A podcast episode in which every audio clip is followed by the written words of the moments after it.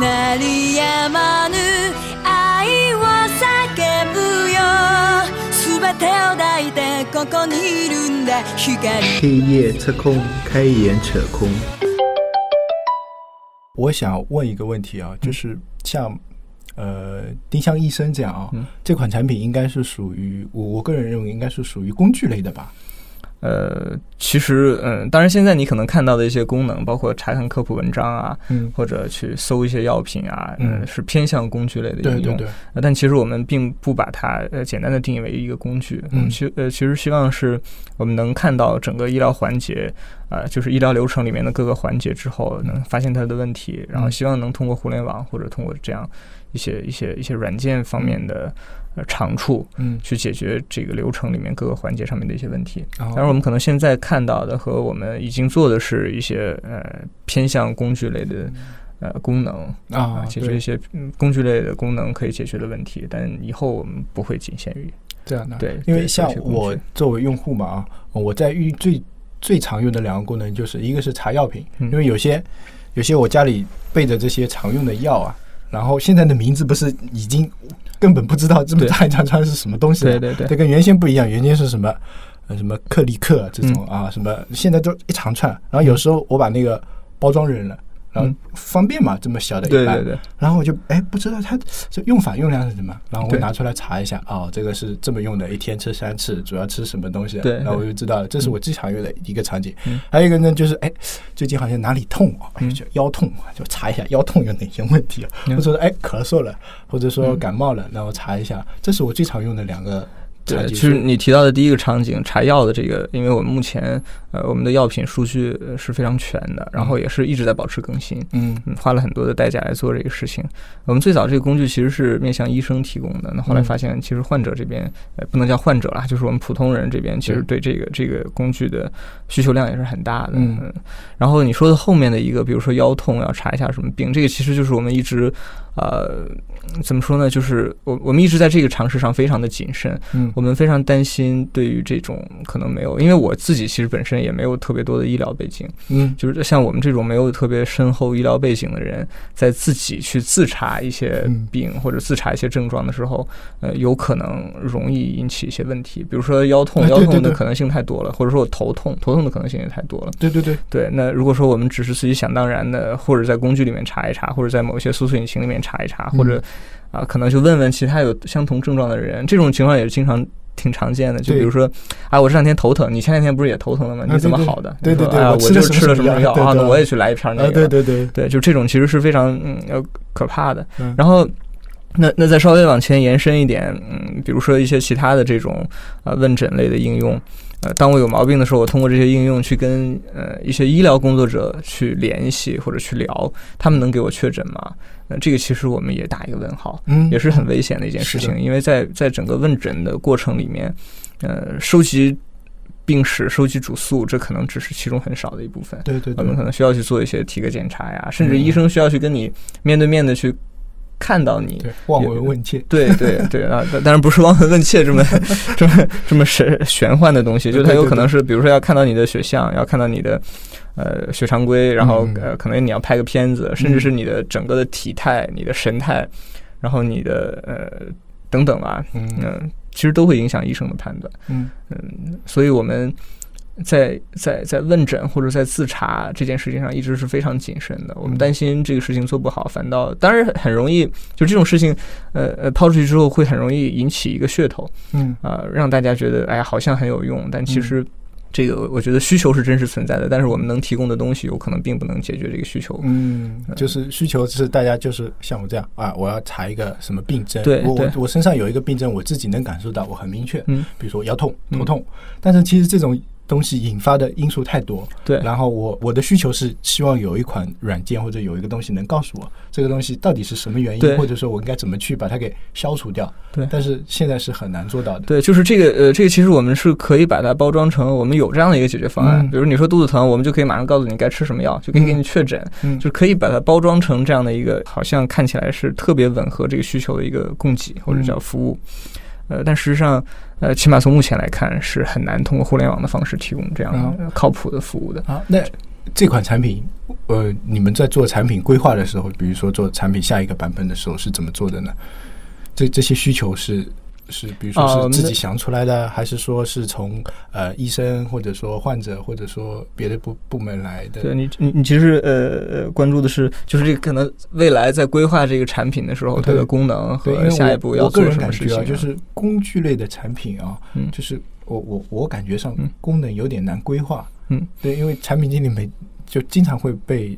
要求做一件事情，就是你要做版本规划，嗯你要做这个什么，今年要做什么当然当，然你们对啊，这个嗯肯定是至少是中阶产品经理会碰到的一个问题。然后有时候自己完全规划不好，嗯，就是我我应该说去年的时候就是这样，嗯他让你规划，哦，想了一大堆，或者然后需求池里找一找，但是总感觉啊，这个还还是没有那个戳到那个点，或者说总感觉路子跑偏或者欠缺一点，很奇怪。嗯，我的经验是这样，一嗯方面，当然你刚才提到的，可能这些需求会来自于同事、来自于用户，嗯呃对甚至对来自于对公司的管理层。然后另外一方面，如果产品经理自己对这个产品的规划的话，呃，很多时候可能是要从功能层面跳出去，对，呃，可能要把自己的产品放在整个。可能呃，同行或者竞品嗯中间去看，然后呃，可能去看看用户的场景，然后以嗯及看看整个大，比如说呃，可能早先几年我们是不是要去规划移动端的产品，嗯，呃，我们是不是要去，呃，比如说一些新的手机型号出来的时候，我们是不是要去支持？嗯然后以及比如说做阅读产品的，那从纸质的到呃，比如说电子的，嗯，呃，是一个什么样的趋势？大概会在什么时候发生？我们在什么时间点要做好什么样的准备？我觉得这个可能是更宏观的一个规划。嗯，然后再把它分解成一个一个的功能。嗯，呃，我觉得做规划、做产品规划的时候，我们很容易把它落地的时候落地成功能的规划。对对对呃，对，但实际上我觉得产品规划真正需要的可能是方向上的规划，嗯，而功能只是去实现这些方向目标的手段吧。啊，对，因为很就像你说的，很容易做到功能的规划，嗯但其实，呃，说到最后落地的还是功能，对对对，但这个其实，呃，我觉得前面是需要有一个更提纲挈领的东西在、嗯呃引导着这些功能，因为、呃产品经理做功能永远是不错的，嗯，嗯呃，然后你你做什么都觉得啊，好像有道理啊，做个摇一摇啊，好像也对，没嗯对对有对错对啊对。然后你说这个界面我把它再优化的更好看一点啊，也有道理，那就优化一下吧嗯。啊，就这些东西其实是是呃是单个的拿出了这些功能都不能说它错的，嗯，对，但事实上从整个产品的发展的角度，呃它是不是最值得或嗯者最划算的，在当前这个呃节点去做的就不一定了。嗯，那有没有实例的能跟我们讲一下？比如说，呃，丁香医生这个下一个版本，现在现在是几点几版本？呃哦，这版本号我一下还真说不出来。嗯， 对，那比如说，你们有没有下一个？忘记了比如说像，呃，网易 网网易新闻一样说，做一个什么四点零，做一个五点零嗯这种，有没有有没有这种想法？或者呃，说我什们么会时有候？对我们的产品其实会有很多的规划，然后嗯并且我们的很多规划有时候会取决于呃我们的很多尝试嗯啊，以及我们积累下来的数据和用户反馈。嗯然后嗯，我们会不断的去做调整。我们可能就是，其实，在产品规划上，有时候会呃会发现一个挺呃挺奇怪的事情，就是我们规划通常会规划的很长远，嗯规划的很久，然后实际做的时候，做着做着就觉得好像跟规划不太一样啊，了。就砍一点，砍对一点，对砍一对，点就是会不断的变化，所以这也需要去平衡吧。嗯，可嗯能呃一方面呢是快速调整，另外一方面在大方向上也要有一些判断。哎，我不知道像呃，嗯，丁香园这样的公司啊，嗯就有没有要写什么呃月计划、啊、什么半年计划啊、年度计划、三年、五年计划啊？呃因为 我们这啊， 这有这种，三三三年五年 倒是不不至于，我我但是们我有对这我三三五年滚动计划，对就 这但嗯特特别难写，你知道吗？但是我们是呃，确实是需要计划的。其实可能很多时候我们知道这些计划最终、嗯、还是在执行过程里面会发生变化嗯，但是依然是需要计划。就像呃，我我打一个比方，像我们开车的时候，如果说、呃、眼睛盯得比较远，嗯那你通常是可以跑出直线来的。嗯嗯、那如果你盯得比较近，呃，看得到的是比较近的这个参照物的话，你不断的去修这个方向，你会发现自己走的是曲线。所嗯以我们永远还是需要有一个目标在，在稍微远一点的地方去嗯嗯指导工作的。但至于这个目标是不是要细化到具体的功能，我觉得那倒不至于。那倒不你说我一年之内会做哪些功能，我觉得很难很难很因难为有这个规划因。为像比如说像领导层，我们汇报上去，你嗯跟他说方向啊，他说哎，你这个没有落地的东西，就他更多就是你跟他说方向，其实他也知道有方向，嗯，但是他可能更希望看到你有落地的一些东西，可感觉是可操作的。对我往觉往得被要求产品经理往往被要求做这些事情。对，我觉得呃，落地的东西可能嗯就是像这种规划或者计划，越靠近现在，越应该越呃颗粒度越细，对然后对越对可操作，对，然后越呃越远，应嗯，该稍微抽象一些。稍微抽象一下。嗯对对，比如说呃，可能我的呃远处的目标，假设我们用你们的阅读的产品来举例子，嗯，可能是什么呃你覆可盖以率达到多少啊，或者呃是什么什么对呃图书量达到多少？对，你可以拿丁香园做一个 做做例子，这个可能更有感触一点。对对，这个，嗯，然后可能靠近的话，那就是一个一个具体的功能，比如说啊，今天我要上一个，比如呃，评价的功能嗯或者赞的功能，嗯嗯然后嗯或者分享的功能，嗯那为什么要在现在这个时间点上这个功能呢？其实也是一定是跟远处的这个目标是有关联的。 嗯嗯嗯，对。哎，然后你刚才说的时间点这个啊，就是产品经理怎么去把握这个时间点，有没有技巧或者说那那、个？嗯你指的是把握什么就是什么时候项目的时间点吗不是不是什么时候该上什么东西？啊？我明白你的意思。对，因为呃有些东西不一定是在这个时间点上的，虽然功能都是好功能，大家都需要，但是什么时候该上什么东西，这个是我觉得是有一个点在那边的。对，这个其实我觉得啊、可能更多的是。从我看来是是逻辑，是逻辑吗？对，，是逻辑和、嗯、在我看来感觉像经验对。对对，就是逻辑、经验以及你对这个行业的判断，嗯这个很难有一个呃完整的公式。那逻辑怎么解读呢？这个嗯、就是我我举我举个例子啊嗯，比如说，嗯、市场到了一种什么情况，对然后比如说什么某某一款设备到了一个什么样的占比嗯啊，然后呃用户的年龄层大概是怎么样的，嗯然后他们的需求是怎么样的，嗯呃，比如说我们可以从呃什么呃，我我举例子，从这个实体书店的销量，嗯，呃，来判断纸质书和电子书之间的这个比例呃对比例，然后以及我们可以从一些网站的数据来看嗯用户的一些习惯，再往移动呃上端靠迁移的的的这个速度或者说效率。嗯那在这个过程里面，呃。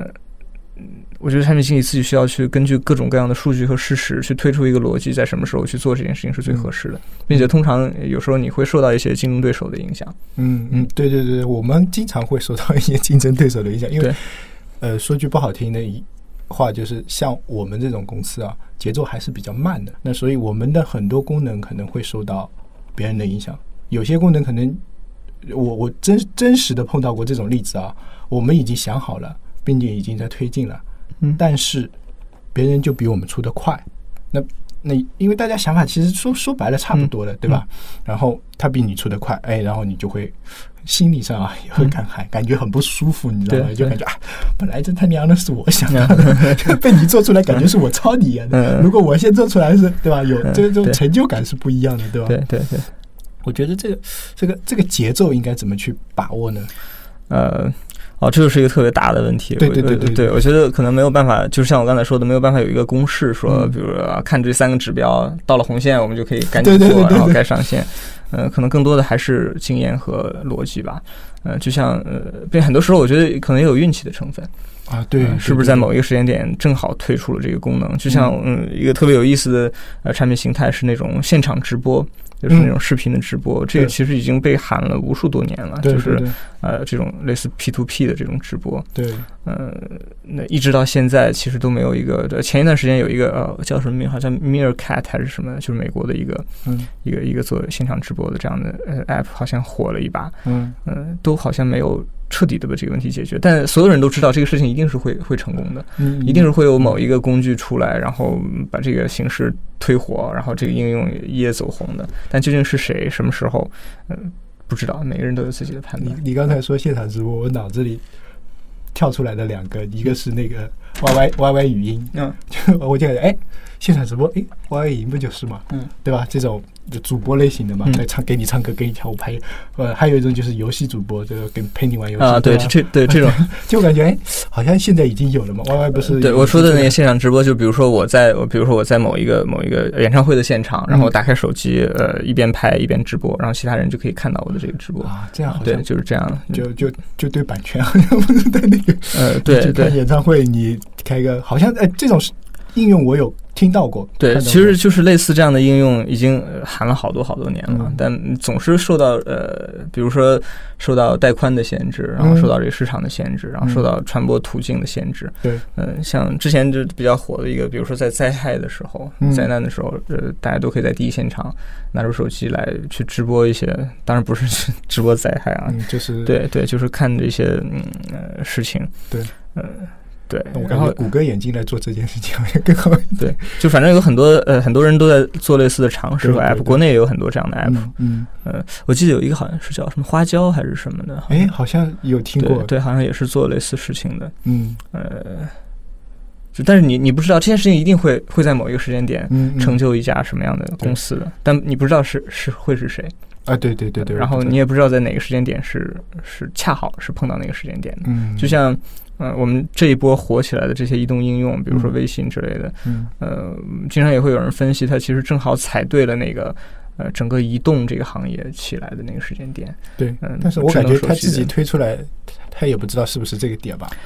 就大公司可能会比呃对小公司更靠谱一点，嗯因为有经验的人多，或者说他能采集到的数据分析的更逻辑更清楚一点，就像你说的对。对对，嗯但是小公司的话呢，就第一个，比如说有经验的人可能会比较少嗯，因为比如说一个一家初创型的创业公司，他找产品经理就可能找一个三五年经验的，嗯，就五年左右经验的，然后再配一个一两年经验的这种嗯啊，就有可能就一个产品经理，然后没几个人，大家决策决策，你收集到数据也比较少。那你说像比如说像 BAT 这这种公司，它能收集到数据肯定比你多多了，嗯，对吧？它一这么大庞大的用户给它提供这么多数据，对吧？它分析一下就，它就分析自己的用户数据，就差不多能把整个互联网行业摸清楚了。对吧？那但是对像一些小公司的话，你去哪里拿这种数据？你要么去买，买也不一定准，嗯对吧？然后我我个人感觉就是对这些数据，我还是会抱有一种就是疑惑的态度。我不知道为什么，那你说数据对对数据抱有疑惑的态度是对吧？对啊，这些数据我就感觉哎真的是这样吗？因为有时候分析出来的啊，跟你看到的不一 样，